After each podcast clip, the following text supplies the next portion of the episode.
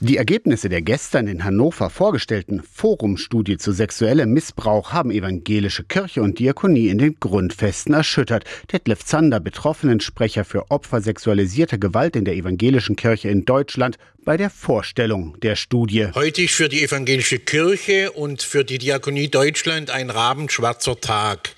Eigentlich sollten heute sämtliche Glocken läuten und die Fahnen auf Halbmast stehen. Auf über 800 Seiten hat das unabhängige Forschungsteam vorerst 2225 Betroffene und 1259 mutmaßliche Täter ermittelt.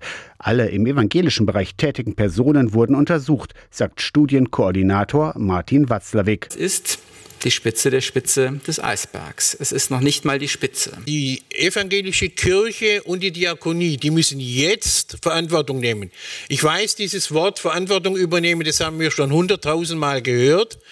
Aber wer jetzt den Schuss noch nicht gehört hat, in den Kirchen, in den diakonischen Einrichtungen, muss sich fragen, ob er wirklich richtig am Platz ist in der Kirche oder in der Diakonie. Detlef Zander kritisierte weiter die föderale Struktur der evangelischen Kirche und forderte bundesweit weltweite Strukturen. Eine Empfehlung für die evangelische Kirche aus der Forumstudie ist die Einbeziehung von unabhängigen und externen Instanzen. Katharina Kracht war im Beirat der Studie. Die Kirche ist für die Betroffenen kein Gegenüber. Es braucht externe Fachleute, auch von staatlichen Stellen. Es braucht externe Beschwerdestellen und auch eine extern organisierte Betroffenenpartizipation. Aus der Kirchenredaktion Torsten Kessler, Radio SAW.